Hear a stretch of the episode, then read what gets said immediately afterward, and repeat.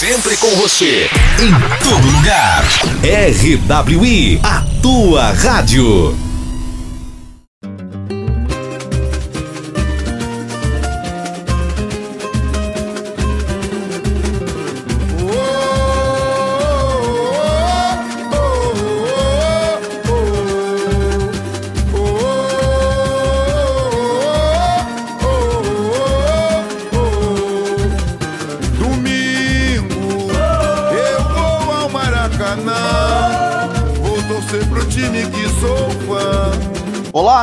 Conectados no Spotify da Rádio Web Independente.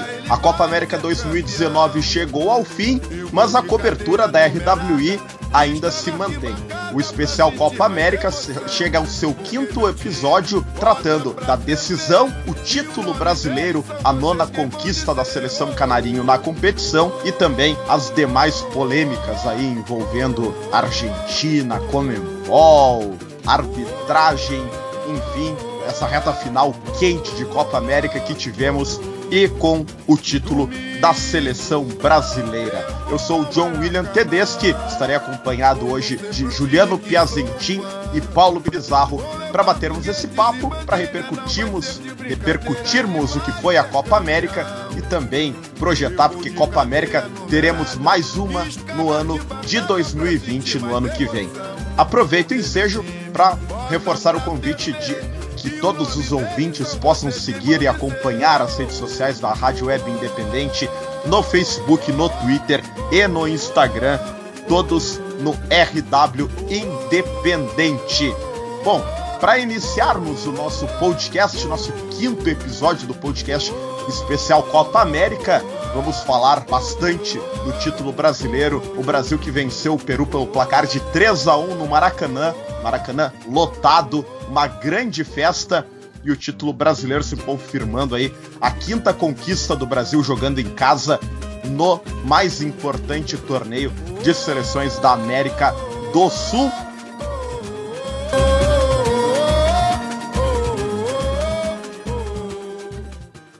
Eu quero cumprimentar Paulo Ricardo Bizarro para já trazer seu primeiro olhar aí sobre essa grande final, sobre essa grande vitória brasileira e um título PB que demonstra o quanto a seleção brasileira está à frente das demais. Seja bem-vindo, PB. Opa, obrigado, muito obrigado, John William Tedeschi, Juliano Piacentin também aquele abraço e um forte abraço e a todos os nossos seguidores, nossos ouvintes aí, especialmente dessa tecnologia aí do podcast, né?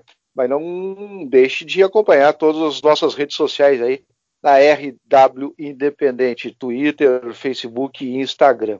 Pois bem, o Brasil, né, sediando a Copa América aí e carente, né, de vencer uma competição, pelo menos na era Tite, e conseguiu, conseguiu o seu objetivo, né? Uh, iniciou um pouco cambaleante e tal, mas foi se firmando sem Neymar, né?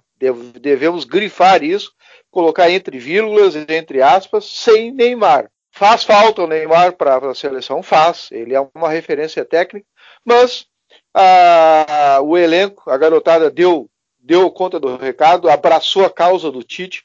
O Tite conseguiu fazer essa leitura e que o Everton era realmente uh, poderia ser um protagonista e foi, né? Uh, e chegou o título, né? Mesmo que seja contra o Peru, mas olha, uh, se analisarmos o jogo da final, o Peru, pô, realmente foi combativo, foi realmente dentro das suas possibilidades dificultou, valorizou muito uh, o jogo e o título do Brasil conseguido, né? E o Brasil precisava, né? Eu, eu há tempos já comentei isso, né? Nos nossos grupos que há tempos eu estava desacreditado assim da seleção brasileira, da seleção canarinho, né? Então, mas precisou um título para a gente se reanimar, a gente vê um Maracanã lotado, aplaudindo, o pessoal todo de camiseta amarela, então eh, nós estamos precisando isso, né? No país e tal. E, pô, em tempos outroras, do Iapoque ao Chuí, pô, o torcedor gostava da seleção, né?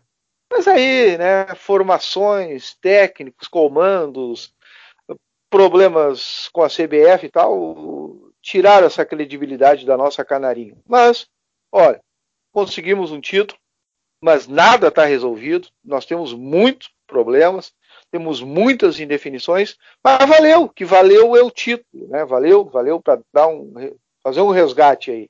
Então o Tite agora vai ter muito trabalho daqui para frente. Nós vamos certamente vamos é, discutir isso aí mais à frente.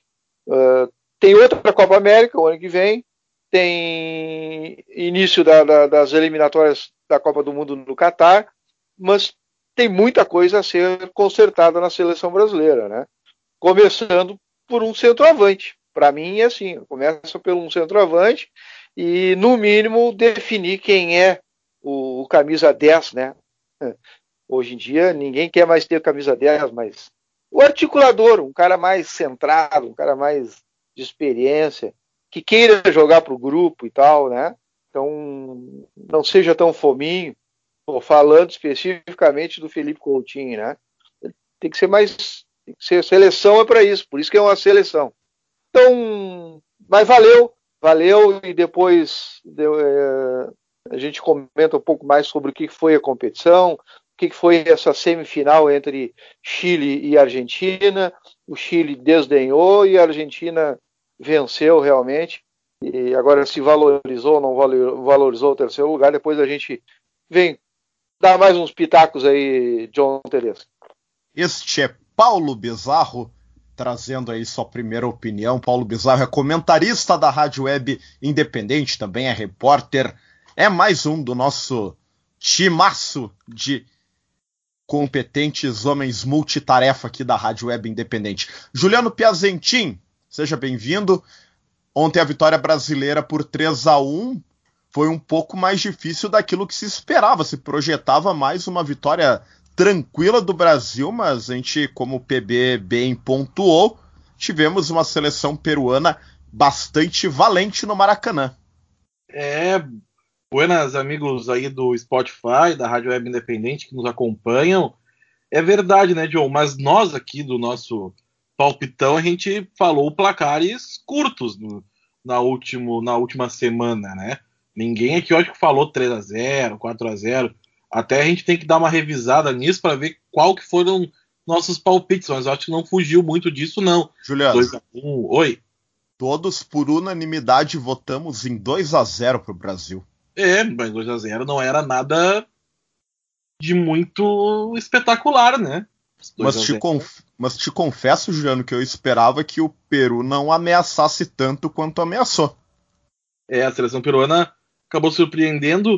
Uh, eu acho que acabou até não surpreendendo a seleção, né? Porque o Tite deve ter visto todo o jogo contra a seleção chilena e, o, e a seleção peruana jogou exatamente igual, da mesma forma do que contra a seleção chilena. Então, uh, isso dificultou o Brasil no início, depois, claro, a seleção uh, nacional aqui, a nossa seleção canarim foi, botou a sua técnica na frente e acabou evoluindo e, e, e jogando melhor. Mas ali até o gol do Everton estava é, complicado. Aí depois do gol do Everton, a seleção peruana sentiu um pouco, né, caiu um pouco de produção. Aí depois teve o um empate ali já no final né, do, do, primeiro tempo, e aí o gol do Gabriel Jesus foi um banho de água fria. E aí o segundo tempo eu achei muito tranquilo. Né? O segundo tempo o Brasil administrou, fechou o placar no fim, não teve ali nenhum momento assim de, de tanto perigo, teve uma bola aérea, mas o Tite conseguiu fazer boas substituições também. Acho que o Tite sai muito fortalecido dessa grande final, né, John? E PB, porque, por exemplo, as mexidas dele foram cruciais, assim, para a seleção conseguir bem o placar ali.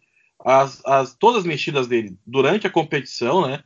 Isso é uma coisa que, que o Tite ele conseguiu mudar da Copa do Mundo para agora, né? Que ele era, foi muito teimoso na Copa do Mundo com alguns jogadores. Por exemplo, na Copa o Gabriel Jesus não estava bem, ele não tirou o Gabriel Jesus em nenhum momento do time. É, e na, na, nessa competição já, por exemplo, quando ele viu que o David Neres não ia funcionar pela esquerda, ele promoveu a entrada do Everton. Quando ele viu que o Richardson estava caindo de produção, ele promoveu a entrada do Jesus pela ponta. Isso até eu acho que foi um erro. Ele poderia, o Jesus, é, eu acho que renderia mais como centroavante e o Firmino pelo lado, mas ele preferiu manter o Firmino mais à frente e invertendo com o Gabriel. Isso funcionou muito, né? No primeiro gol, pelo menos, uh, funcionou. No segundo gol também, porque o Firmino saiu da área, roubou a bola, deu no Arthur. O Arthur achou o Gabriel Jesus. Então, assim como dizia o PB sobre o Neymar, né? Ele é um cara é, que é importante, porém deu para ver que ele não é imprescindível, porque a seleção brasileira com essa movimentação acabou rendendo muito mais do que se tivesse o Neymar preso lá na ponta esquerda. Pois é, eu confesso para vocês, Juliano e Paulo Bizarro, que em determinado momento da grande final eu imaginei que o Tite fosse chamar do banco Fernandinho para proteger o meio-campo. Quando tava com. Depois da expulsão do, do Gabriel Jesus, quando o time precisou se retrair um pouco mais no momento em que o Peru tentava empatar o jogo ainda no 2 a 1 eu imaginei agora o Tite vai chamar o Fernandinho, ele chamou o Alan, jogador do Napoli. Então eu concordo, concordo muito com o que o Juliano trouxe e até e quero. Dele, Diga. A mexida dele também na expulsão, ele explicou isso na coletiva depois, na expulsão do Gabriel, que ele estava com o Richarlison na beira do gramado, o Gabriel foi expulso e ele colocou o Richarlison mesmo assim, né? Isso ele explicou na coletiva depois que, por exemplo, se ele colocasse um jogador defensivo e o Brasil levasse o empate, é, acabaria é. Teria que queimar mais uma alteração e ficaria sem opção ofensiva, né? Então, por isso que ele optou pelo Richardson, achei também muito inteligente essa mudança do Tite. Só para complementar, que o Tite, no meu entendimento, ele teve muita autocrítica. Ele teve essa reflexão ao longo da competição para justamente uh, tirar o David Neres depois do rendimento abaixo no jogo contra a Bolívia. É, ele até é, é, cruel dizer isso, mas ele teve uma ajuda do acaso no caso do Richarlison, que ele acabou perdendo o Richarlison pelo caso da cachumba aqui em Porto Alegre no jogo contra o Paraguai e acabou tendo que promover a entrada do, do Gabriel Jesus, fixando ele de vez como titular pela ponta direita. E também na questão do meio-campo, né? Não não utilizando os dois volantes como ele vinha utilizando. Ele começou a Copa América com Casemiro e Fernandinho, vejam só. E ele manteve essa autocrítica, promoveu o Everton. Concordo com o Juliano e também quero trazer o PB para essa análise, que foi a Copa América, não digo de redenção do Tite, mas um pouco da ficha dele está mais limpa perante o torcedor brasileiro, né, PB? É, e volto um pouquinho exatamente para concordar com vocês, o Tite foi cirúrgico ontem, ele acertou muito. Não sei se com o filho dele o, e, os, o, e, o, e os seus assessores ali, quer dizer, deram né, um assopro para ele, ou ele mesmo fez uma leitura correta ali, né? Foi o que o, que o Juliano falou, ao invés dele, dele colocar mais um volante, que era o que tu estava dizendo, né, John? Ele colocou o Richarlison e aí manteve aquela preocupação, porque daí manteve o Richarlison e o Everton na frente, uh, dando bote, pressionando a saída ali, causando preocupação ao Peru, né? Já desde a da saída de bola ali, e do que do que chamar o Peru, porque o Peru estava realmente, né? Tava querendo, né? Uh, com um homem a mais e tal, estava querendo ter, tinha até, estava proporcionando uh, jogadas até assim de perigo, sem que o Alisson, né, né, John, só pra, sem que o Alisson tenha trabalhado. Mas é aquele perigo eminente, assim, sabe? Que a qualquer hora poderia acontecer um outro pênalti, poderia uma bola entrar, mas sem uma, a intervenção direta, né, John, do Alisson. Na realidade, o Alisson muito pouco acionado, mas a, aquela movimentação do adversário, assim, que tu vê que daqui a pouco pode acontecer alguma coisa é, desagradável. Eu ia dizendo, PV, que a seleção peruana em muitos momentos endureceu o jogo e que a forma como usamos a semântica ela é muito importante pro, pro bom andamento do humor dentro desse podcast. Então eu vou dizer que a seleção peruana estava crescendo para cima da seleção brasileira e realmente causou muitas dificuldades, Paulo Bizarro. É, eu estava eu tava me segurando para dizer exatamente, é o termo que a gente. É, é, é, o outro time crescendo, e era o Peru crescendo para cima do Brasil, sem, volto a repetir, sem que o Alisson tenha trabalhado no jogo, né? Tenha trabalhado. Na realidade, o Alisson só fez reposições de bola ali. Mas é aquela aquele fervilhão assim em torno da área e tal, uh, uh, umas faltas, começou, começou aquela né, a, sendo minado ali em toda a, a, a, circunferência da área e tal, né? Ameaça então, de aquela... pressão. É. Então, e aí o Tite acertou, acertou, colocou o Militão para dar aquela, aquele, aquele reforço, uh, colocou uma estatura alta lá no, no, no lado direito, uh, acertou, quer dizer, acertou. E o Everton e o, e o Richarlison continuaram com aquela pegada firme lá, causando preocupação realmente para o Peru. Então o Tite também está de parabéns, concordo, tá? Porque às vezes o técnico ele estraga o time. Às vezes ele, a, a, leitura dele não é a melhor.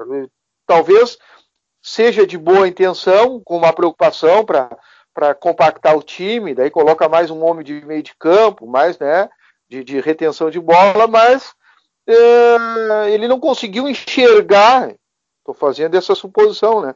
Não conseguiu enxergar que o outro time está crescendo, está tá, tá, tá ganhando jardas e tal, e daqui a pouco poderia ter complicado. Mas é, tá aí, né? Eu achei de uma infantilidade, olha, o Gabriel Jesus, tá? Ele é um menino, mas vestindo a camisa da seleção brasileira, é, tu tem que amadurecer, tu, tu não pode ser envolvido. Tu, tu, pode ser um menino, pode ter 17 anos, como o Pelé jogou a primeira Copa, uh, mas tu tem que ter cabeça de, de adulto e ser consciente que tu não pode te envolver, tu não pode retrucar, tu não pode dar uma cotovelada, tu, tu não pode fazer aquele gesto que ele fez na saída ali com trocentas câmeras em cima dele e ele vai receber uma punição aí com certeza, eu acho, né? Então, mas é, são aprendizados, né? Mas aí nós temos uma Copa América, que é um degrau aí a menos que Copa do, que Copa do Mundo. Então, é, então tá aí, é exatamente foi, foi é, essa atmosfera de, uma final aí, né? E, e jogando dentro do Maracanã lotadíssimo ali. O Daniel Alves estão arrebentando cada vez mais, olha, pela idade dele, a outra coisa que o Tite acertou, né, Juliano Piacentin, John William Tedeschi, nossos ouvintes da Rádio Web Independente, foi o Tite ter acertado para quem ele determinou que fosse o capitão hum, da seleção brasileira nessa Copa América. Acertou como sendo Daniel Alves. Que ele poderia daqui a pouco ter colocado o Thiago Silva, uh, sei lá, poderia ter dado para qualquer um outro. Mas Casemiro. ele acertou. Casemiro, tá? Então, e ele acertou. Ele acertou porque é, eu acho que e a gente viu em outras épocas assim a, o, uma instabilidade até do Daniel Alves, né? Já meio, né? Já, já na finaleira aí, não sei. A gente é uma, é uma incógnita aí porque a gente com essa carência de laterais aí no futebol brasileiro, eu acho que nós nós temos que congelar o Daniel Alves para que ele possa estar na próxima Copa do Mundo. Mas vamos ver, vamos ver se o outro talento surge. É, Mas ele, ter... dizer é, ele teria 39 Sim. anos, né? 39 anos? Né, é. Então, assim, ó, ele, a braçadeira de capitão ajudou ele e ele ajudou muito o grupo da, da, da seleção brasileira. Ele arrebentou tecnicamente, realmente. Né? Então, o Cafu jogou uma com 38, né, bebê? 38. É. Isso, de 37 ou 38, de 2006. Uhum. Aí tu tem que ver, tu, bom, tem três anos ainda, tem, tem uma, pô, é que tem uma, tem um desgaste aí, tem mais uma Copa América, tem mais uma, tem uma, uma, uma eliminatórias aí que exige demais, uh, mesclado ainda mais com o, ele foi pro Real Madrid, né? Não, não, ele não foi para lugar nenhum ainda. Ah, ele tá, tá, tá livre de isso. Ele já recebeu, já recebeu o fundo de garantia dele ainda não, né? Ainda não. Ah, acho que dá, acho, acho que sim, viu? Acho que o Sheik já pagou. Ele acabou o contrato dele com o PSG, né? De dois anos, sim. ele não renovou e ele tá livre do mercado. Teria uma proposta do Sevilha, que foi o primeiro clube dele na Europa, quando ele saiu do Bahia, ele foi pro Sevilha, e o Sevilha estaria interessado nele, mas se assustou com o salário. Seria um salário muito alto para o padrão do Sevilha. Ele tem interesse em jogar mais uma Champions League, tem uma, um relacionamento excelente com o Pepe Guardiola, inclusive antes de ele ir para a Juventus da Itália, eh, quando saiu do Barcelona, ele quase foi para o City. Há essa possibilidade e a possibilidade também no retorno para o Barcelona. Barcelona que depois que ele saiu nunca se encontrou com nenhum lateral direito. É, testou o Semedo na última temporada, testou o Sérgio Roberto, testou Montoya um lateral direito espanhol, mas nenhum, nenhum se firmou. Então também essa possibilidade dele voltar para o Barcelona seria o, a, o grande sonho dele, né? até por ser muito amigo do Messi também. E, e, se dá muito bem com todo mundo lá, né? Um grande ídolo do Barcelona, multicampeão. Então há essa possibilidade aí, né? E, e lateral é. esquerdo já a gente já tem um pouco mais de opções, né? Nessa Copa América o Alexandre foi bem, né? Uh, entrou bem depois, né, substituindo o Felipe Luiz. O Felipe Luiz é um jogador mediano, né, um cara mais defensivo, mas que ah, também está sem contrato, né, não se sabe se fica na Europa ou se vem para o Brasil jogar no Flamengo. Mas segue essa. E na lateral esquerda tem o Marcelo, tem o Wendel, né, ex-grêmio, que, que, que tá bem na Europa, tem o Alex Telles. Lateral esquerda a gente já tem bem mais opção, né? Lateral direita, como disse bem o PB mesmo, vai ser uma olha, vai ser um, uma luta muito grande para achar alguém ali. Hoje, assim, de cabeça, eu vou me lembrar o Militão, né, que jogou como zagueiro no Porto, mas também faz lateral direito. Ele, no São Paulo, ele é lateral direito. Uma, tem ali o William, né, ex-Inter, que está na Alemanha bem, né, tá, tá bem na Alemanha, até as informações que a gente tem. Ele foi muito bem lá no Wolfsburg. E eu não vou me lembrar de mais ninguém. E, Juliano, não, começa a se falar, começa a ter um zoom zoom do Leonardo Gomes, do Grêmio, hein?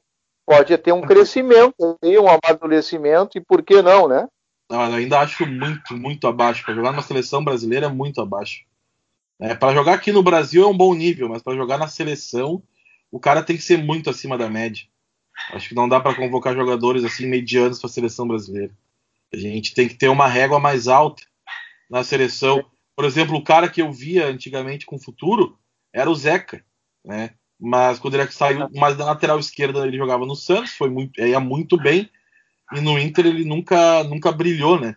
Nunca, não, nunca foi o Zeca do Santos. Então também já virou carta fora do baralho. Então, assim, acho que para estar tá na seleção, o cara tem que ser acima da, da média. Não dá para ser um, um jogador nota 6, que no meu, na, meu, na minha visão é o Leonardo Gomes do Grêmio. 6 eu acho que até é muito pro Leonardo Gomes. Mas o PB falava do, da não participação do Alisson no jogo final da Copa América. O Alisson fez uma defesa no chute do Trauco, isso no segundo tempo. No mais, não trabalhou. Mas aí eu quero também trazer para o debate aí, depois dessa, desse aprofundamento de opiniões sobre a seleção brasileira, continuidade, isso a gente vai voltando ao longo do nosso quinto episódio do especial Copa América mas eu quero destacar, e aí é algo que me passa pela cabeça, porque andamos discutindo isso em off também. Isso já andou sendo pauta porque a Argentina não vem num bom momento. E o trabalho do Ricardo Gareca à frente da seleção peruana é fantástico, cara. Eu vejo o Ricardo Gareca hoje como um nome muito interessante para assumir a seleção da Argentina. Para mim, Gareca foi o melhor técnico da Copa América. Pelo... né? Oi? Diga, já, desculpe. Não, o Gareca já recusou, né? Sim, recusou. Mas era um nome muito interessante. E ele vem fazendo um baita trabalho na seleção peruana. Ele foi terceiro colocado na Copa América em 2015. Em 16 venderam caro a eliminação. Classificou o Peru para a Copa do Mundo depois de sei lá quantos anos. Também fez uma grande Copa América, chegando à final depois de 44 anos. Eu vejo o Gareca como o, melhor técnico, sem a menor sombra de dúvida. Aqui a gente, nós elogiamos muito o Tite pelo, pela crítica que ele teve, mas o Gareca também teve seu momento de autocrítica. Depois da sapatada do 5 a 0 que o Peru levou do Brasil, o Gareca reinventou a forma do Peru jogar e aí a seleção peruana conseguiu os resultados e chegou numa final, no meu entendimento, com muita justiça. Faltou qualidade para encarar melhor a seleção brasileira, porque se tivesse um pouquinho mais de qualidade, com um trabalho tático, com um trabalho de organização que o Gareca propôs para esse time peruano, dá para fazer muito estrago, Paulo Bizarro.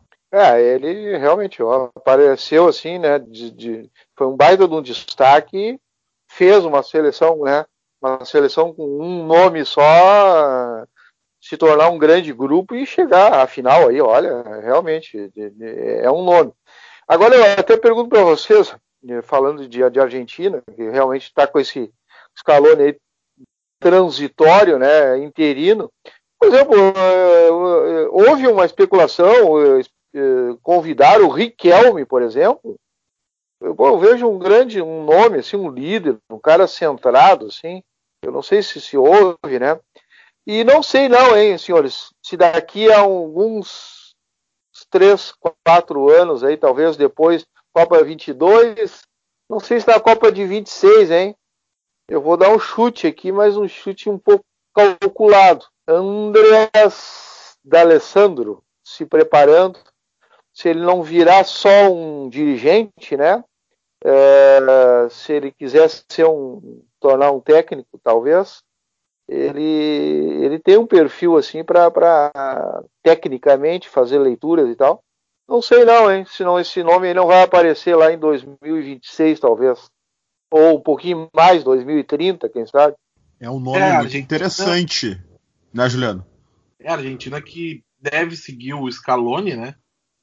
Pelo menos é o que se fala na, na imprensa argentina. Já se falou do Gadiardo, que ele teria, inclusive, tido um contato com a, com a AFA, mas depois da Copa América, né, o Messi mesmo disse, né, e é o grande líder, né, o grande jogador, ele disse que foi perguntado sobre o Scaloni, ele disse que gostaria que o Scaloni continuasse na seleção. Uh, também foi postada uma foto é Messi, o Tapia, né, o presidente da, da AFA, e o Scaloni, né, depois do terceiro lugar. É, eu acho que vai ficar o Scaloni, viu? Porque ele também foi um técnico. Olha, a gente critica muitos treinadores, mas tem que elogiar quando necessário. O Scaloni foi um cara que cresceu também durante a Copa América, né? Ele começou perdido, ele começou assim: vou colocar os melhores, os, os, os craques, né? Os famosos. Começou com o Di Maria, que não, não vem bem a, desde a Copa de 2014. O Di Maria não joga bem. Começou com o Di Maria titular e tal, e, e não deu certo. Primeiro jogo, perdeu. Aí no segundo jogo, vou mudar. Foi um pouquinho melhor, tirou os famosos, botou o Agüero no banco. Foi um pouquinho melhor, mas não rendeu o esperado. Aí no terceiro jogo ele colocou a escalação assim melhor melhor, né? Melhorou ainda, melhorou o time, mudou de novo, né? Com o Agüero, o Messi e o Lautaro na frente. Aí ganhou do Qatar daquele jeito, classificou, né? Para pegar o pegou daí na, na Venezuela. Daí mudou de novo, né? Mudou a defesa dessa vez. Botou o Forte na lateral direita, né? Fechou a casinha foi um bom jogo, melhorou. E aí, contra o Brasil, manteve a escalação, repetiu pela primeira vez. Olha, a Argentina em, em muito tempo repetiu a escalação, né? Então, acho que desde o desde o do Sabedia não, do não não repetir do Tata Martino. Desde o Tata Martino não repetia a escalação. Isso aí, cerca de 30 jogos desde 2016 a Argentina não repetiu uma escalação aí foi o melhor, foi muito, foi, foi bem contra o Brasil, foi inclusive melhor que o Brasil na, na semifinal. Aí teve que mudar ali por suspensão na, na decisão de terceiro lugar e, e, e, ganhou bem de novo do Chile. Então teve uma evolução a seleção argentina. Por isso que eu acredito que o Messi não sai da seleção. Acho que tem ainda. Acho que ele finalmente se encontrou nessa seleção argentina depois de muito tempo, né? Acho que encontrou parceria, precisa ainda, claro, uma adaptação, principalmente a defesa. A defesa argentina é muito ruim. Né? Eu acho que daqui a pouco, podendo ter o Kahneman aí à disposição, não descartaria o Victor Cuesta do Internacional também, porque ele é melhor do que, do, do que os que estão lá, né? Eu acho que achar um lateral direito, porque o Foyt foi bem ali, mas ele não é lateral direito, ele não tem cacuete, né? Uh, ele é zagueiro, então acho que achar um lateral direito assim confiável é a grande dificuldade, assim como na seleção brasileira, né? Achar um substituto para o Daniel Alves. E Juliano, e, e, tem que achar um lugar pro Dybala aí, para esse guri. Pô, pois tem é, que, tem que dar, é. tu tem que dar, tu tem que dar jogo para esse guri. Olha, não, tá, agora o, até o Scaloni fica numa, numa cilada de bico, e isso é bom, né? Porque o, o Lautaro foi muito bem, o Agüero foi bem na Copa América também. Né? Esse trio de ataque funcionou com Messi, uh, Agüero e, e, e, Lautaro. E aí o Dybala entrou na, na, decisão de terceiro na vaga do Lautaro foi bem também com o trio de ataque Messi, Dybala e, e o Agüero, né? Então até eu, eu acho que até poderiam jogar juntos os dois, os três, né? botando o Messi um pouco para o meio de campo, botando o Dybala na ponta direita, aí bota o, o bota na esquerda o Lautaro, bota o Dybala na esquerda, enfim, e, e joga com o Agüero na, como nove, até poderia, mas eu acho que agora vai ficar uma disputa de posição entre o Dybala e o, e o Lautaro, principalmente, né? E eu acho que a Argentina sai com boas opções, sai melhor do que entrou na Copa América, e ano que vem a Copa América é na Argentina, né? A Argentina é na Colômbia. A final vai ser na Colômbia, né? A abertura na Argentina, mas entra, vai, vai, vai fortalecer esse time sim. Acho que o Scaloni seguindo precisa ter uma sequência, né? Porque eu acho que se for para tirar o Scaloni, só se fosse para vir o Pochettino ou o Simeone ou o próprio Gadiardo. É, não, não, não vejo outro nome. E se não acertar com nenhum desses três, eu acho que tem que seguir sim o, o, o Lionel Scaloni. Ô, John, e, e essa, Copa, essa, Copa, América aí, colocando, né? Dá para colocar uma pimentinha no nosso, né? Um temperinho no nosso, nosso podcast aqui. Se a Copa América vai ser na Argentina e na Colômbia, nós teremos dois, teremos que ter dois campeões? Olha, eu acho que não, PB. Por, se, for, se, formos levar desculpe, em consideração, desculpe, né? Desculpe a meu, meu enigma, mas é, é, é esse, esse ganho com relação ao Messi. As, as, depois tu ia, certamente tu ia colocar em pauta essas as, as colocações, as falas do, do Messi. Sim, sim, mas uh, no, no, no, ponto que a organização teoricamente tem influenciado no título brasileiro, que eu acho que é uma besteira. Ah, uh, faltou com respeito à nação brasileira, né? Esse é o meu ponto de vista. Ele não. faltou com respeito à nação brasileira, a um povo todo, né? É, eu não sei, PB, eu não, eu não interpreto tanto desta forma, porque ele atacou a Comembol na verdade. Ele atacou as arbitragens. É, é, é algo como se dissesse assim: ah, o Brasil não precisa disso para ser campeão. Não, não, não, não interpretei dessa forma, mas entendo a tua interpretação. E até entrando no capítulo Messi, o Juliano falou da continuidade do Scaloni. E tem, e tem dois pontos. Eu discordo de dois pontos aí do Juliano. Uh, em relação ao, à continuidade do Scaloni, que por mais que ele tenha feito um trabalho aceitável aí nessa Copa América, uh, falta muito, falta muito. A, seleção argentina ainda parece um catadão dentro de campo, parece um, um bando de jogadores ali tentando resolver individualmente. Não se vê padrão tático, não se vê jogada, não se vê nada. Uh, acrescento mais um nome aí à listagem dos citados pelo Juliano Piazentin, que é o Guilhermo Barros Esqueloto para o meu gosto, é um grande treinador. Baita técnico, vice-campeão da Libertadores do ano passado pelo Boca, tá nos Estados Unidos agora. Para mim seria um dos. Olha, se não é o ficha 1, ponteando ali para ser técnico da Albi Celeste. E também não gostaria de voltar a ver o Messi na seleção argentina. o Scaloni, o Messi quer que o Scaloni fique, eu acho que isso é um indicativo de que os jogadores, novamente, como aconteceu na Rússia no ano passado, estão querendo mandar mais do que quem deveria mandar. Os jogadores na Rússia derrubaram o Sampaoli, escalaram o time, fizeram um motim e mesmo assim não conseguiram nada e vão fazer a mesma coisa com o Scaloni. Se Até os jogadores que... começarem a se posicionar de modo a, ah, eu quero eu quero escolher o técnico. Imagina que nós, imagine que nós façamos parte de uma empresa e nós vamos escolher o nosso chefe. Cara, isso não existe. Fecho contigo. E assim, de repente, para não me alongar muito nessa com o Messi, porque para mim fiquei desgostoso. Eu até entendo esse, essa tua colocação, uh, junto, somo com a minha colocação, mas para mim ele faltou com respeito ao Brasil. Se o recado era para comer bom, então ele também faltou com respeito, porque ele tinha que andar um pouco mais. Ele tinha, olha, se a gente olhar todas as partidas do, do Messi, ele estava caminhando em campo, hein? E, e, a gente discutiu isso em outros episódios, que o pessoal estava, né? Até deu-se desconto porque terminou a temporada na Europa, o pessoal queria, estava com a cabeça nas férias e tal.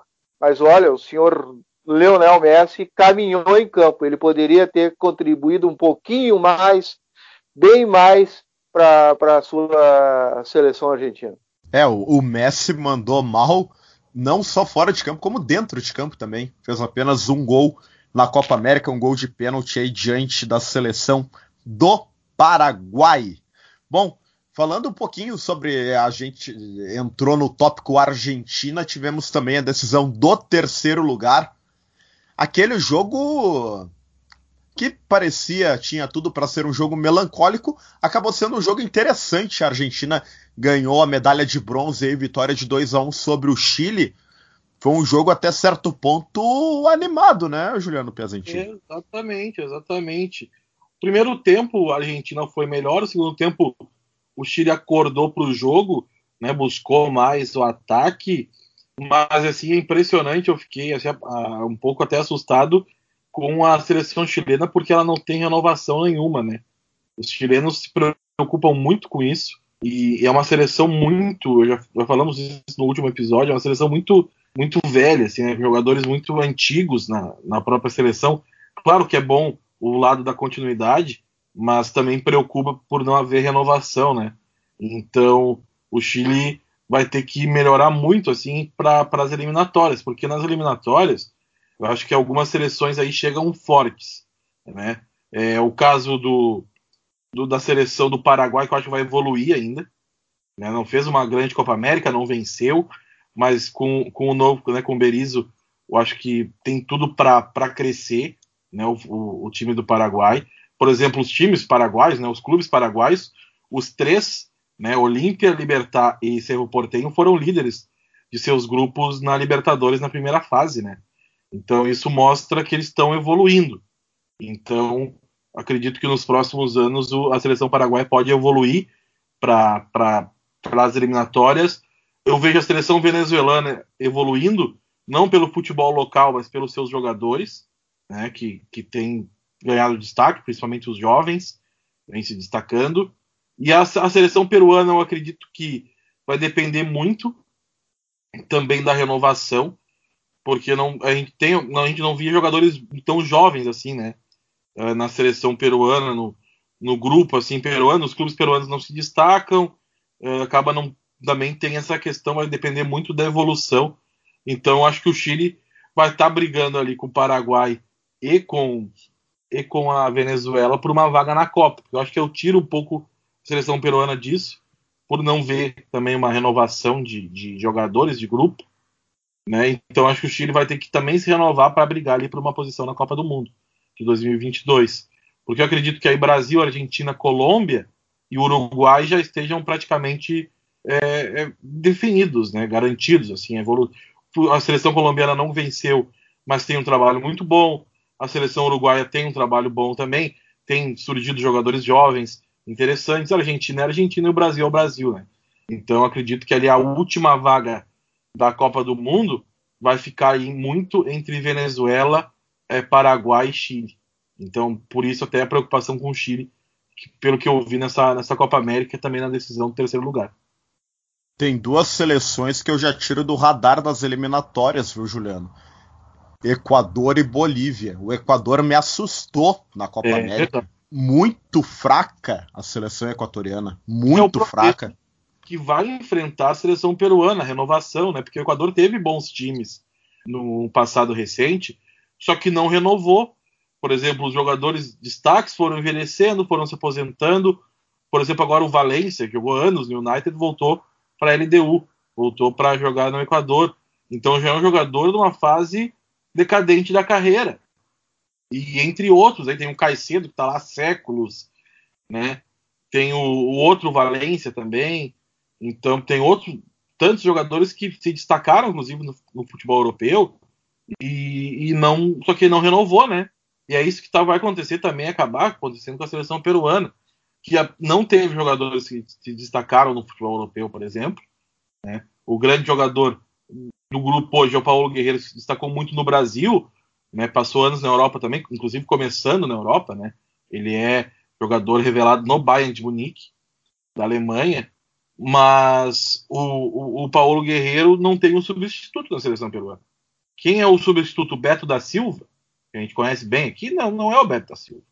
Então falta essa renovação, e eu acho que isso que acontece com o Equador vai acontecer com a seleção peruana e pode acontecer com a seleção chilena, que também não revela jogadores, é impressionante. E é pegar como parâmetro também o futebol de clubes de todos esses países. Equador, o Equador até tem dois representantes nas oitavas da Libertadores da América, mas a Bolívia não consegue nada, o Chile não consegue nada há muito tempo, inclusive o Chile não consegue nada. Da, da seleção boliviana, eh, nós falamos sempre, ah, jogadores que atuam na Europa. A Bolívia não tinha um jogador na, no grupo da Copa América que jogasse no continente europeu. Nenhum. Troço impressionante. Então acabam ficando para trás. Eu vejo o Chile também com muitas dificuldades aí para renovação. É, o Chile a sorte é que tem essa geração que foi muito vitoriosa e muito boa, né? A geração do Alex Sanches, do Vidal, né? Que é uma mas geração... será que é cap... Desculpa, Juliano, mas será que é capaz de levar o Chile para mais uma Copa do Mundo? É, não levou para a última, né? Ah, o Chile ficou de é, fora da, da, Copa de 2018. Não, e se a gente uh, usar, né? O John estava exatamente trazendo esse uh, esse exemplo de, de, dos times, né? Vocês invocaram os times aí. Por exemplo, o Chile não tem os, os maiores representantes na Libertadores atualmente, não tem, né? O Colo-Colo, não, não, quer dizer, é, nós estávamos vendo aí o Palestino, o, qual é o outro que estava na, na que, Universidade a, Católica? Universidade, Universidade Católica, até, tá mais ou menos. Mas é, é o caso o Iquique, né? Que é. disputou em 2017. Mas eu digo atualmente, né? Para é. projetar valores, né? Para que possam ser eh, selecionáveis aí já para próximas eliminatórias aí já o ano que vem. É, Sim, Júlio. É só para complementar, a gente teve também a Universidade Concepción do, do Chile nessa ah. Libertadores atual. Pois é, também, né? Não é, não, não tem uma tradição. Mas, John, eu queria exatamente dar só mais um pitacozinho sobre o terceiro e quarto lugar. Eu também claro. achava que ter um, jogo morno, assim, sem, sem graça, sem, uh, sem tempero, né?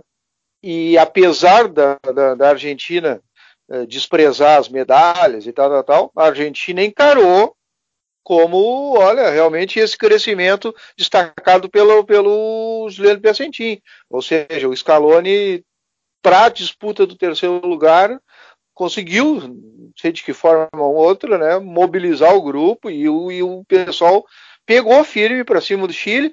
E, para minha surpresa, o Chile. O Chile é que desde, desdenhou a, o jogo, né? Foi um jogo, assim, realmente sem muito interesse por parte do Chile chegava até a intermediária ali, facilmente era dominado aí pela, pela, pela Argentina, quer dizer, olha, realmente me surpreendeu a atitude do Chile, porque é, eu acho que só se ele, pô, é, eles estavam defendendo o escudo aí, né, do, do, do, do bi da, da, Copa América, mas aí levaram uma ducha de água fria, quem sabe tenha sido por aí tal, né, um fator motivacional. Mas desdenharam. E a Argentina encarou com, com realmente com seriedade aí, né? Fez um, até um bonito jogo, assim, né? E fatos, né? A gente pode citar aquele fato, fato da expulsão do Messi ali. Eu acho que ali foi injusta aquela expulsão dele, até. Né? Uh, o Medel, que, que teria realmente. Uh, aí a arbitragem ali realmente não, não, não soube distinguir ali quem, quem teria começado. E falando das seleções, fazer um arremate assim das seleções, eu acho que o ano que vem que a gente pode projetar vai ser um ano complicado para as seleções, porque tem a Copa América e junto tem o início já da, das eliminatórias né, da Copa do Mundo. Então, de que forma o pessoal vai jogar a Copa América? Vai usar a Copa América também como, como laboratório para, sei lá, né, reinventar suas seleções? Então, aí quem, quem quem está mal, né? Por exemplo, Bolívia, Equador, enfim, a Venezuela se mantiver nesse, nesse pique aí de, de crescimento, quem sabe, né? Uma reestruturação até do país, política e economicamente. Agora, o Chile, que precisa, vai precisar de uma renovação, com certeza. Então, mas vai ser complicado. Pelo menos esse início da, da o primeiro turno aí, vamos dizer, né? Da, da, das eliminatórias, porque vai coincidir aí com essa outra Copa América. Então, até uma curiosidade, como é que as seleções vão se comportar, né? Que, que vão, vão ser formatadas, formadas de, de que grupo, né? Grupos mistos ou sei lá, né? Mas é uma boa oportunidade para quem precisa renovação, para quem precisa testar, fazer testes, é uma, uma, uma boa oportunidade, porque são tem a Copa América, que daí, né, ganhar ou não ganhar, mas pode ser laboratório, e mas daqui a pouco selecionando, né, um ou outro aqui na Copa América e, e, e colocando, né, o que o que de melhor foi filtrado ali nas partidas aí das eliminatórias. E diante dessa overdose de Copas América, que nós até debatemos no, no episódio 4 das quatro Copas Américas no período de seis anos. Eu acredito que a Copa América do ano que vem, pelo formato, por ser em dois países, por ser regionalizada, por ter todas essas peculiaridades, realmente vai ser, vai servir muito mais para testes do que necessariamente para consolidação, até porque ano que vem temos Jogos Olímpicos, então talvez isso aí atrapalhe a montagem de uma ou outra seleção. Tem as eliminatórias da Copa do Mundo. Então, acho que vai ser uma Copa América. Copa talvez... América disputada na mesma época das Olimpíadas? Eu não sei, Juliano, não sei. Mas como a tem. Copa América é, é junho, né? Copa América é junho. É, as, as Olimpíadas é. Pá, agora tu me pegou. Vou até dar uma olhada aqui. É, não, mas eu digo no, no sentido, Juliano, de que a, a, a sobreutilização de jogadores, o uso repetitivo, Copa América, eliminatórias, Olimpíadas, o desgaste vai fazer com que algumas seleções, talvez, isso aí é um exercício de imaginação que eu faço, utilizem equipes alternativas, bem como colocou o PB, uh, fazendo testes nessa Copa América do ano que vem. É, e é, é. Julho, julho, viu, a Olimpíada. Começa em julho termina em agosto, então acaba a Copa América, começa a Olimpíada. E por que eu digo isso? Porque, por exemplo, a, gente, a seleção brasileira deve ter também uma renovação, né? Deve ter uma renovação, porque, por exemplo, o Thiago Silva pode ter sido a última competição dele, é um jogador que não, não deve pegar mais um ciclo de Copa do Mundo, dificilmente. E o Brasil também vai ter que procurar algumas alternativas na zaga, ou até por não ter, pode ser que o Thiago Silva siga, por exemplo, dando o exemplo do Thiago Silva, mas tem jogadores aí da seleção olímpica que vão começar a crescer. Por exemplo, o Vinícius Júnior. Vinícius Júnior vai estar nas Olimpíadas com certeza, né? Uh, o também aquele o Rodrigo, né? Jogador que foi para o Real Madrid, é uma possibilidade, tem idade olímpica. É, o também vamos me fugiu agora, mas o, o Matheus Henrique do Grêmio, um cara que tem ah, também, né? Possibilidade de Pedro, estar na seleção olímpica. Quem sabe, Sandro Pedro, Pedro, que, que tá no, fez o Fluminense, é. Também. Então vai ter aí jogadores que vão estar nas duas, né? E daqui a pouco termina a Copa América, e pelo que eu já apurei, a, Copa, a CBF não, não pensa em parar o calendário ano que vem na Copa América.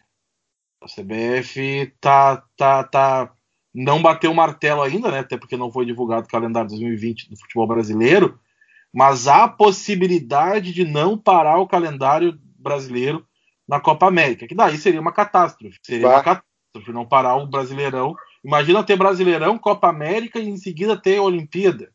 Não parar na Olimpíada a gente até entende, né? Porque não é uma competição FIFA. Mas não parar na, na Copa América seria o maior absurdo que a, que a, que a CBF fosse fazer, né? Porque imagina a gente ter campeonato brasileiro e Copa América ao mesmo tempo. Não, e mais as datas de, de, mais as datas de, de, de, eliminatórias também, né? É, mas as eliminatórias aí é depois, né? Antes e depois. Não é durante. É. É antes, é, não é durante, não tem, né? É antes e depois. Mas é mais uma competição para achatar o calendário, né, Juliano? É, mas a Copa América, as eliminatórias não para, né? Brasileirão. Não, não, mas para. eu quis dizer. Data FIFA, é. data FIFA para. É. é, não, mas o que eu quis dizer é ah, para o Brasileirão? Nas eliminatórias, normalmente para o Campeonato Brasileiro. É, mas aí é uma, duas rodadas. Né? É, um, é um final de semana, ah. é, uma, é uma meio de semana e um final de semana. É uma, é uma rodada só. É, mas às vezes, às vezes aquela rodada, uma rodada anterior, o jogador é, já nem, já nem participa, cara. É. Então é isso que eu quis dizer, que os jogadores, sempre algum outro jogador, né? Eu não sei, por exemplo, vamos supor o Everton, vamos dizer que não, não sai aí, vamos, né? certamente o presidente Romildo não quer ouvir o que eu te, esteja falando, né? mas que quer, certamente vai querer vender ele aí com, né, com bons milhões de euros. Mas é, estaria sendo requisitado para a Copa América, não é, mas tal, talvez, até poderia ser, pode, poderia participar da, da Olímpica aí, né? Tem, acho que tem vaga, né, para três, né?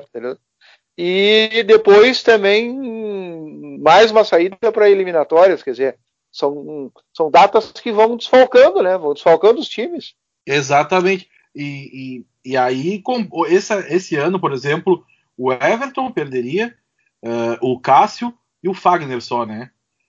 Da, na, no Brasil, da seleção brasileira, mas, por exemplo, o Flamengo teve o Coediar e o Arrascaeta convocados, o Inter teve o, Peru, o, o Paulo Guerreiro né, no Peru, teve provavelmente teve mais mais algum jogador de outra seleção Uh, o, no Uruguai o, o Marcos Silva não está mais. É, não pode que foi isso aí, né? Mas o Gomes no Paraguai, né? Do Palmeiras também seriam esses clubes que perderiam jogadores. De Arrascaeta, Juliano. Isso, não, o Arrascaeta eu comentei, ele e o Coediar do, do, Flamengo. Trauco do Flamengo. Trauco também, verdade. Do isso, Flamengo. isso, não. Eu pensei só nos brasileiros, mas tem, tem essa. Tem essa é, é, os estrangeiros aí, que realmente são, são muitos que estão brasileiros. Né? É, o Santos perderia dois, o Soteu da Venezuela e o Derlis Gonzaga do Paraguai. E o Cueva, seriam três. E o Cueva, é três. Então imagina não parar o Campeonato Brasileiro, que absurdo. Então acho que a. CBF tem que rever isso aí, né? E, e, e ontem também ali a gente viu, é, na grande final, assim, um, Maracanã, que, como é bonito, né, ver o Maracanã e a seleção brasileira, né? Eu acho que a seleção brasileira teria que jogar sempre no Maracanã. É, eu sei que ah, eu sou aqui de Porto Alegre, eu, eu gostaria, claro, de ver jogos do Brasil, mas é bonito ver a seleção brasileira no Maracanã, né? É, é diferente. Ah, concordo, concordo, concordo. É, o, é identificado, né? Seleção brasileira e Maracanã, é, para mim é, para mim eu acho que eu acho que não, não, não precisaria, né? independente de, de, de, bairrismo e tal, não precisaria ser itinerante aí no Brasil. Olha, me, me desculpe, mas realmente é, cresce muito ali dentro do, do, do, do Maracanã mesmo. Eu até, até ia abordar isso, PB, Juliano, porque o legado da Copa América, se falava muito do legado da Copa do Mundo de 2014, mas a Copa América, ela ela navegou ali na linha tênue entre o fracasso e o sucesso.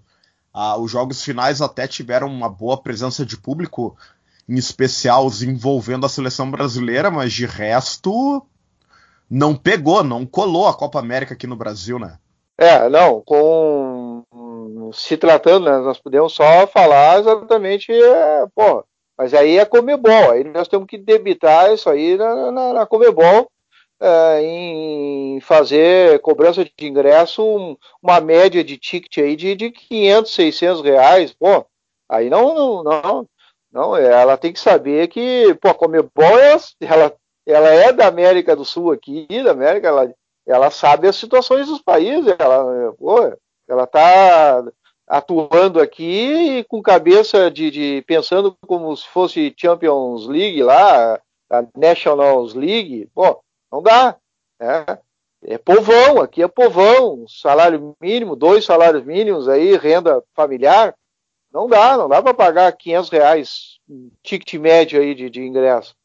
É, teve, é, o povo, olha, teve essa legião de estrangeiros aí que realmente valorizaram, que vieram, muitos aí, né, muitos argentinos, uruguaios, enfim, uh, chilenos e tal. Uh, e, mas quem engrossou mesmo foram, foram, os brasileiros, né? Foram aos pouquinhos, foram pegando gosto, não sei de que maneira, deve, devem estar pagando até hoje aí, é, vão, vão, estar pagando, vão estar pagando em 10 vezes os ingressos, né? Então, é, tem que ter, tem que, tem que haver um bom senso, tem que, tem que olhar para a realidade dos países aí, né? É muito dinheiro, era muito caro. A primeira fase foi ali o jogo em Porto Alegre, e o, teve um jogo em Porto Alegre, o Peru e Venezuela, e outro em Belo Horizonte, que foi da Bolívia, e teve também o da Bolívia no Rio, no Maracanã, que foram um fiasco, né? Esses três jogos foram os piores públicos. Daí, por exemplo, quando tinha argentinos, os argentinos enchiam, né? Os argentinos davam um volume, os uruguaios também, mas uma coisa que eu ouvi muito durante a Copa América é tentar regionalizar. E isso eu acho que também seria assim interessante. Por exemplo, uh, Porto Alegre receberia o Uruguai e a Argentina. É, a Colômbia jogaria mais nos estados lá, por exemplo, na Bahia, que a Colômbia é mais próxima da Bahia, né? Se tu for parar para pensar ali no, no, mapa, né? A Bolívia Sim. jogar no Nordeste, o Paraguai jogar em São Paulo, né? Poderia o Brasil daí jogar em, em São Paulo, no Rio, por exemplo. É, poderia regionalizar um pouco. Teria, acho que teria mais sucesso de público. Ah, interessante, interessante isso aí. Porque ah, o Uruguai é, jogou em Salvador. Olha a distância do Uruguai para Salvador. Né? Ah, o Peru, né? O Peru veio aqui, voltou. Oh, a seleção brasileira também, quer dizer. É, o Brasil jogou, em, jogou duas vezes em São Paulo, a primeira fase, uma em Salvador, aí depois jogou em Porto Alegre, Belo Horizonte e Rio de Janeiro. Até que, se for parar a pensar, não é tão longe, né? Porque até uh, eles pensaram em Salvador, no Nordeste, porque eu acho que é mais fácil chegar na Bahia do que chegar nos outros estados, né? Sim. É, lá de cima. Norte, uhum. Amazonas é mais difícil, sendo que o estádio lá Arena Amazonas é um, é um estádio que está inteiro ainda, um estádio que ainda tá, que ainda é utilizado e, e, e com boa manutenção apesar de ser uma Amazonas, né, isso até é um pouco contraditório, porque muita gente pensou que a Arena Amazonas ia virar um elefante branco, pois que não virou, né? Ainda bem. É muito utilizado para shows no futebol feminino, lá a Arena Amazonas, inclusive com grandes públicos. Então, era todo mundo falava que a Arena Amazonas ia ser o principal elefante branco da Copa do Mundo e não é. O principal elefante branco é o de Brasília. Né? É, e essa questão dos estádios, da organização, da logística, acaba complicando para todo mundo. Né? É muito difícil de estabelecer um até um equilíbrio, porque a gente tem um país continental com diversos climas e acaba entra naquela questão que nós já debatemos anteriormente de até o quanto as seleções acabam se dedicando para para disputar uma competição nesses moldes. Mas chegando já caminhando o final do nosso especial Copa América, quinto episódio no podcast aqui para a plataforma do Spotify. Eu quero propor, como eu sempre proponho para os amigos, um exercício. Vocês topam? Claro. Nesse frio, nesse frio fazer um exercício? Claro, claro. Ah, cai, cai, bem, cai bem, cai bem. Cai, cai bem, né? Vamos tentar montar uma seleção da Copa América? Claro. Ah, cara. Vamos ver das minhas possibilidades, nomes que eu lembre aí. Vou, vou, vai sugerindo que eu vou, então posso ir colaborando, claro. Vamos lá então. Goleiro, eu acredito que entraremos num consenso já não querendo, mas já condicionando o voto de vocês. Alisson. Que o Alisson realmente foi o melhor goleiro desta Copa América, sem a menor sombra de dúvidas. Na defesa, é... na lateral direita, é muito difícil também não colocar o Daniel Alves, foi um dos principais nomes da Copa América, foi eleito o craque da Copa América pela organização da competição. Então acho é, que também. Fecha, fecha também, fecha, fecha. Pela Na idade zaga. Dele, dedicação, é. Também, também, o que ele representou. Na zaga. a zaga já é mais um. Uh, Jimenez da, do, do Uruguai, quem Sim, sabe? Jimenez. Boa defesa. Talvez é. a gente pensando no Gomes do Paraguai. É, mas acho que o Jimenez foi melhor. Porque o Jimenez jogou mais. O Gomes, por exemplo, o primeiro jogo ele perdeu, né? Porque estava suspenso da última Copa América ainda, se eu não me engano. E, então eu botaria o Jimenez porque fez gol também, foi decisivo no ataque. Jimenez e Marquinhos para mim. Jimenez e Marquinhos. Mas, ah, eu não sei se você, qual é o pensamento de vocês, mas olha, a gente até critica e tem criticado, mas o Thiago Silva jogou, hein? Ele jogou legal, né? Ele, ele teve um crescimento assim, mas é, só para dar um voto de destaque para ele, ele, Não, claro, né? foi bem, mas ainda eu acho o Marquinhos melhor que ele. Mais que ele, mais, mais, é, mais, mais centrado, assim. Não, fecha, fecha aí, fecha com vocês aí. Ah, o outro Mar... nome é qual? O, o Jimenez, José Maria Jimenez. Tá certo eu até nesse aspecto aí da, de, da escolha de jogadores brasileiros, no, na minha avaliação, a seleção brasileira foi pouco exigida defensivamente. Claro, também. Então também, acho que talvez. Concordo. Mas o Marquinhos acabou, se, quando exigido, ele se destacou, principalmente com o Paulo Guerreiro. O Guerreiro não jogou na final, né? É, o Guerreiro tá no bolso do Marquinhos. Exatamente. Porque isso até é uma crítica que eu faço ao Guerreiro né? Ele tem assim, ele, ele é muito bom no, no, corpo, né? E aí quando o zagueiro vai no corpo dele, ele, e, e ele acaba se irritando e acaba, por exemplo, uh, atrapalhando isso no jogo.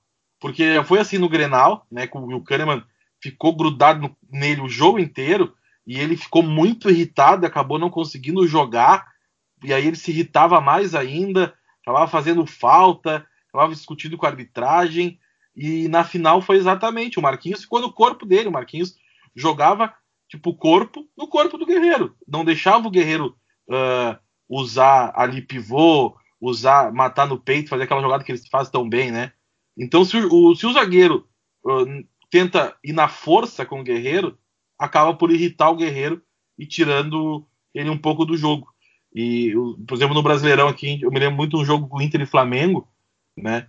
um parênteses, que o, o Guerreiro ganhou todas do Léo Duarte, do, do, do, Flamengo, porque o Léo Duarte queria ganhar na velocidade, não, não, não, não botava no corpo, e aí, e, e aí o Guerreiro, com, com a força física, ganhou todas, o jogo inteiro. Então, acho que quando eles conseguem ir na força física, o Guerreiro acaba perdendo um pouco ali o, a, a, a concentração né, no jogo e o Marquinhos fez isso muito bem na final, por isso o voto do Marquinhos. Bom, vamos dando sequência para fechar a defesa lateral esquerda. Vou jogar Aí. um nome pro alto. Miguel Trauco, da seleção peruana. É, mas eu ficaria com o Tagliafico, viu? Mesmo? eu ficaria com o Tagliafico. Eu acho o Tagliafico muito fraco. Com todo respeito ao jogador, mas eu acho ele muito fraquinho. E não é de hoje, desde os tempos de Independiente se não tivesse, agora vocês me, me recordem, hein, John, o Laxalt, ele, se ele não tivesse machucado, né? Ele é, é, é, é lateral esquerdo, mas eu acho o Laxalt também bem, bem limitado, PB. É. Ele machucou no segundo jogo, né? Eu é, selecionou contra o Japão. Eu vi os jogos dele, bah, eu gostei dele tanto apoiando quanto se defendendo. Bah, eu gostava, bah, gostei muito assim dele. movimentação é, é rápido e tal, mas não é, tem que, tem que, eu tenho que analisar para quem chegou até o final. Então, uh, ah, eu, eu não sei, o Trauco também não, não, não ah, desde, desde, desde o Flamengo. É, o, trauco, o Trauco da seleção foi muito bem, o do Flamengo é muito ruim. Então, tanto pelo da seleção. Tá, então eu vou fechar hoje, Juliano. Eu vou fechar com, com o Juliano. Eu não sei se tem outro, me lembra, não tem outro nome, não, né? Não, vamos não, fechar Alexandro, poderemos... eu, fecho, eu fecho com o Trauco. Vamos, vamos, vamos. Porque então, tá. Na seleção, na seleção ele foi bem. Não tenho o que falar, na seleção ele foi bem. No Flamengo que ele, que ele não joga. Mas na seleção ele foi muito bem. É, então eu acho que eu tô, eu tô lembrando do Flamengo, então eu não tô me fixando na, na, na, nos jogos da, da, da seleção. No Flamengo ele é horrível, ele perdeu a posição pro René, para ter uma ideia. Então, é, mas na seleção ele foi bem. Bom, então, seguindo aí com a nossa seleção da Copa América, já temos Alisson, Daniel Alves, José Maria Jimenez, Marquinhos e Trauco. Abrindo o meio-campo, função de primeiro volante. Eu tenho uma, uma sugestão aí. Leandro Paredes, da Argentina. Boa sugestão, hein? Eu também, é. Deixa eu ver. Eu ficaria com o com Casemiro. Ah, eu, eu tava pra dizer, mas eu não, ah, eu não senti, Juliano.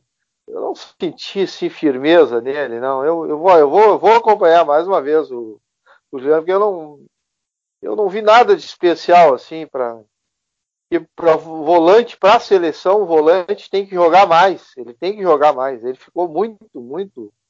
Aí o que, que aconteceu? Estou justificando a minha assim, né?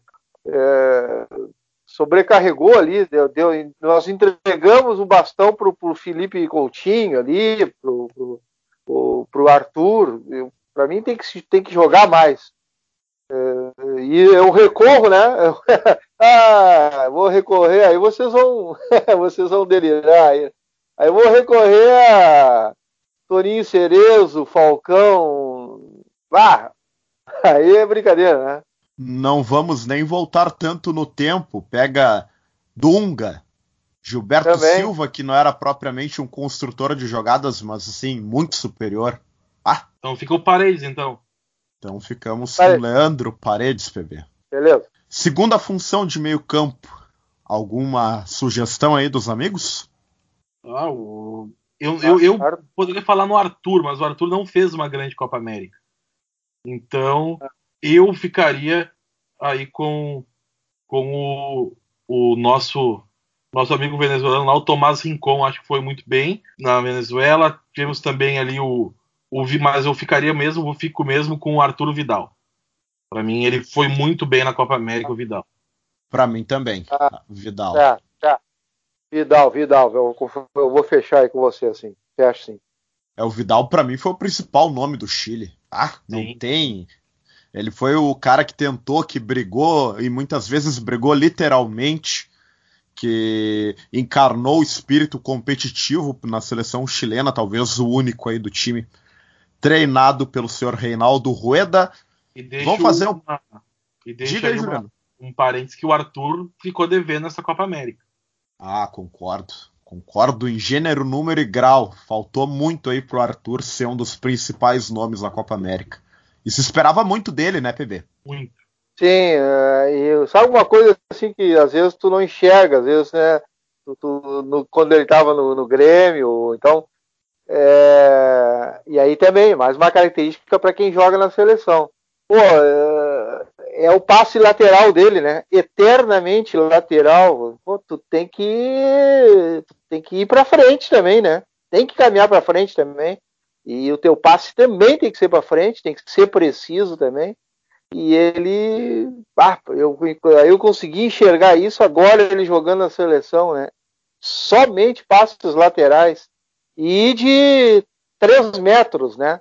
Quer dizer, é muito pouco, foi muito pouco mesmo. É, realmente ficou devendo aí o jogador do Barcelona, revelado pelo Grêmio Futebol Porto Alegrense. Uh, vamos fechar num 4-3-3 aí? Claro. É, sim, Ar sim. Armador, então, o camisa 10 da nossa seleção. Bom, pode lançar aí a tua sugestão. Messi. Eu... Vou botar o Messi porque é o Messi. Só é. por causa disso. Pá, Aí o Juliano Piazentin me quebra. É, mas não. Mas justifica aí, Piazentin. Aí depois. É, vai, Júlia. Vamos ver. Só por isso. Não tem outra justificativa. E nenhum outro arma- armador me chamou muita atenção nessa, Copa América. Um outro armador me chamou a atenção nessa Copa América, apesar de ter jogado abaixo do que ele já jogou na vida dele. Rames Rodrigues. Ah, não, não, não vi nada também, João. Agora eu não, não fechei nem com um nem com o outro. E eu vou contrariar o que eu tinha, eu falei há pouco atrás, né? Que o Messi caminhou em campo aí e tal.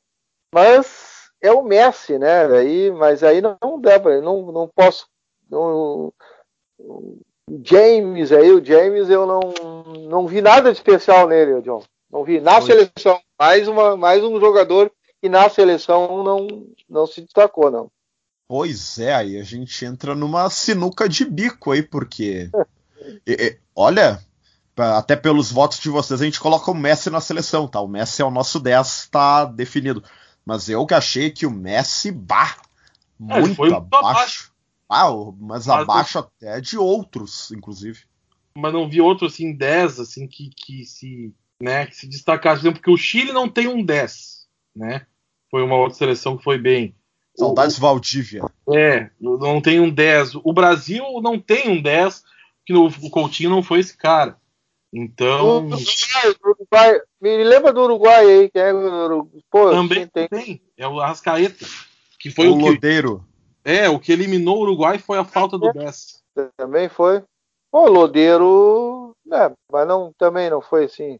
Aí, aí botando na balança, pô, eu, aí, aí eu sou obrigado a deixar o, o, o Messi também daí.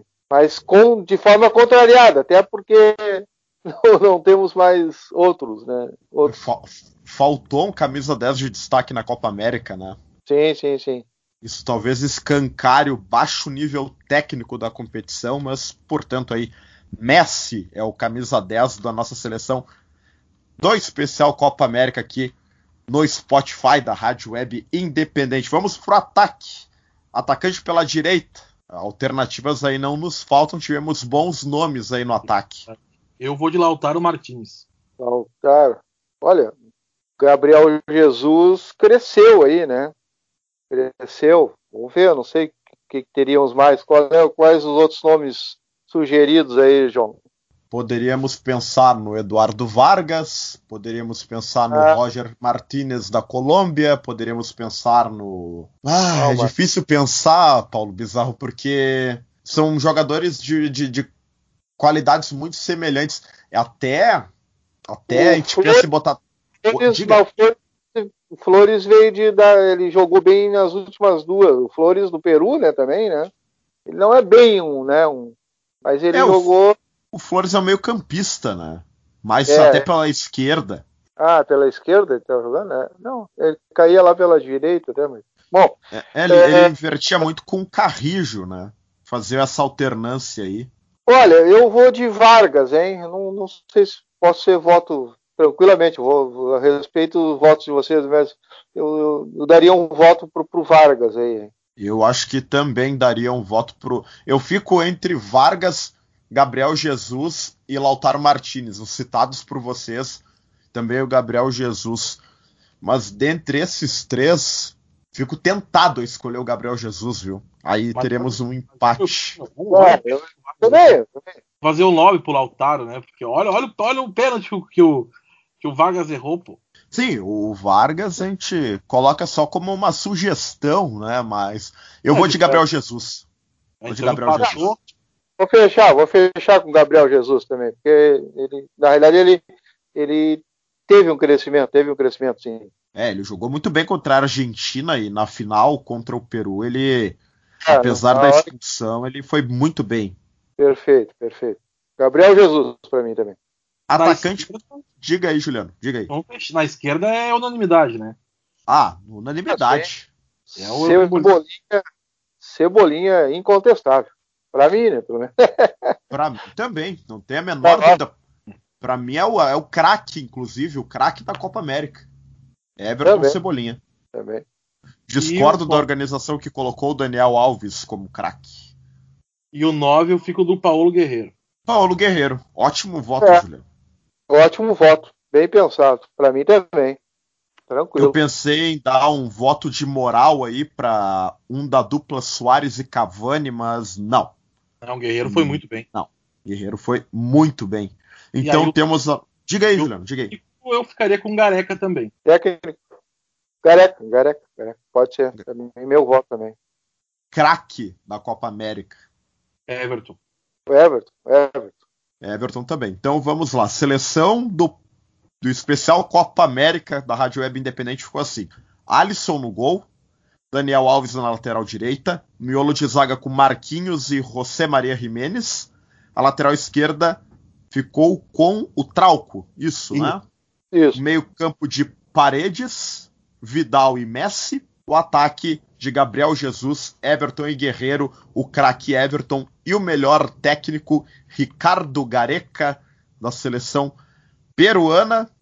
Um bom time, né? Bom time, né? Olha, que dá para enfrentar uma seleção europeia aí, né? Dá para fazer uma seleção europeia e jogar com esse time aí, com essa seleção, né? É, o furo é lateral esquerda, só eu acho. é um problema. Mas aí não tem outro, né? Assim, mas o furo ficou na lateral esquerda, mas pela Copa América ele mereceu, né? Pela Copa América ele mereceu. É, até vendo aqui, tem alguns aplicativos que nos permitem ver notas dos jogadores, né? E até eu dou uma moral pro pessoal aqui do SofaScore, que tem uma plataforma muito bem feita de scouts. E a seleção deles ficou um pouquinho diferente da nossa, viu? Eles colocaram Felipe é, Luiz na lateral esquerda, nossa, colocaram Godin é, na zaga, Colocaram Arangues no meio, Rames no meio, Sanches no ataque, Coutinho e Firmino. Não está o Everton? Não. Não está o Everton. Meu Deus, da onde é ah, essa? É, por nota, né? Pontuação. O Everton sim, teve sim. um jogo bem é. fraco contra a Argentina, né? Sim, mas o Felipe Luiz teve sim, quase todos os jogos fracos. É, não sei qual o critério dos nossos amigos, mas é um trabalho bem feito aí que utiliza os scouts para definir a pontuação dos jogadores. Paulo Bizarro, Juliano Piazentin, mais uma proposta aí. A última do nosso especial Copa América, quinto episódio. Último episódio deste especial, deste podcast falando de Copa América, mas certamente ao longo do ano o Spotify da Rádio Web Independente com muito conteúdo aí, trazendo gols dos jogos, podcasts que estão por vir aí, muito conteúdo legal para o nosso seguidor, para o nosso ouvinte aqui da RWI. Mas mais uma proposta aí, e essa é mais tranquila, tá? Vai lá. Uh, resumir o que foi a Copa América. Acho Juliano que... Piazentin, diga aí. Foi assim, para mim particularmente foi algo muito fora de série, porque eu pude participar em loco dos jogos aqui em Porto Alegre. Então foi um aprendizado muito grande para mim como pessoa, como profissional e como assim espectador foi foi algo assim que a gente pôde notar por que, que o futebol europeu está tão acima do nosso, né? Que assim a, a, qualidade do jogo, se tu vai assistir uma Copa das Nações ali, aquela Nations League, né? Uh, da, da Europa é muito diferente, assistir uma Eurocopa é muito diferente, é, o nível realmente está muito baixo, preocupa isso né, para o futuro da, das seleções. Então, tecnicamente foi algo assim que preocupa para o futuro das seleções sul-americanas, mas apesar disso, o futebol latino ainda sobrevive. O futebol latino tem uma alma diferente e esse que é o nosso diferencial, né? Aposto que uma Eurocopa não é tão divertida como uma Copa América. Então, fica para mim a Copa América foi isso, é, é diversão, é, é, é, integração entre os povos e, e, muito integração entre as culturas e também aí muita, apesar de um nível técnico ser baixo, a gente vê que quando chega na parte final, né, das quartas em diante, os melhores times aparecem e aí acaba é, vendo por que, que o futebol sul-americano é diferente dos demais. Diga aí, é, eu... resumindo, que foi a Copa América. Pois é. é, na realidade, jogos valendo mesmo, um pouquinho mais de qualidade técnica, para mim, somente a partir das semifinais ali, né? Então, para trás, o, a baixa qualidade técnica aí, realmente.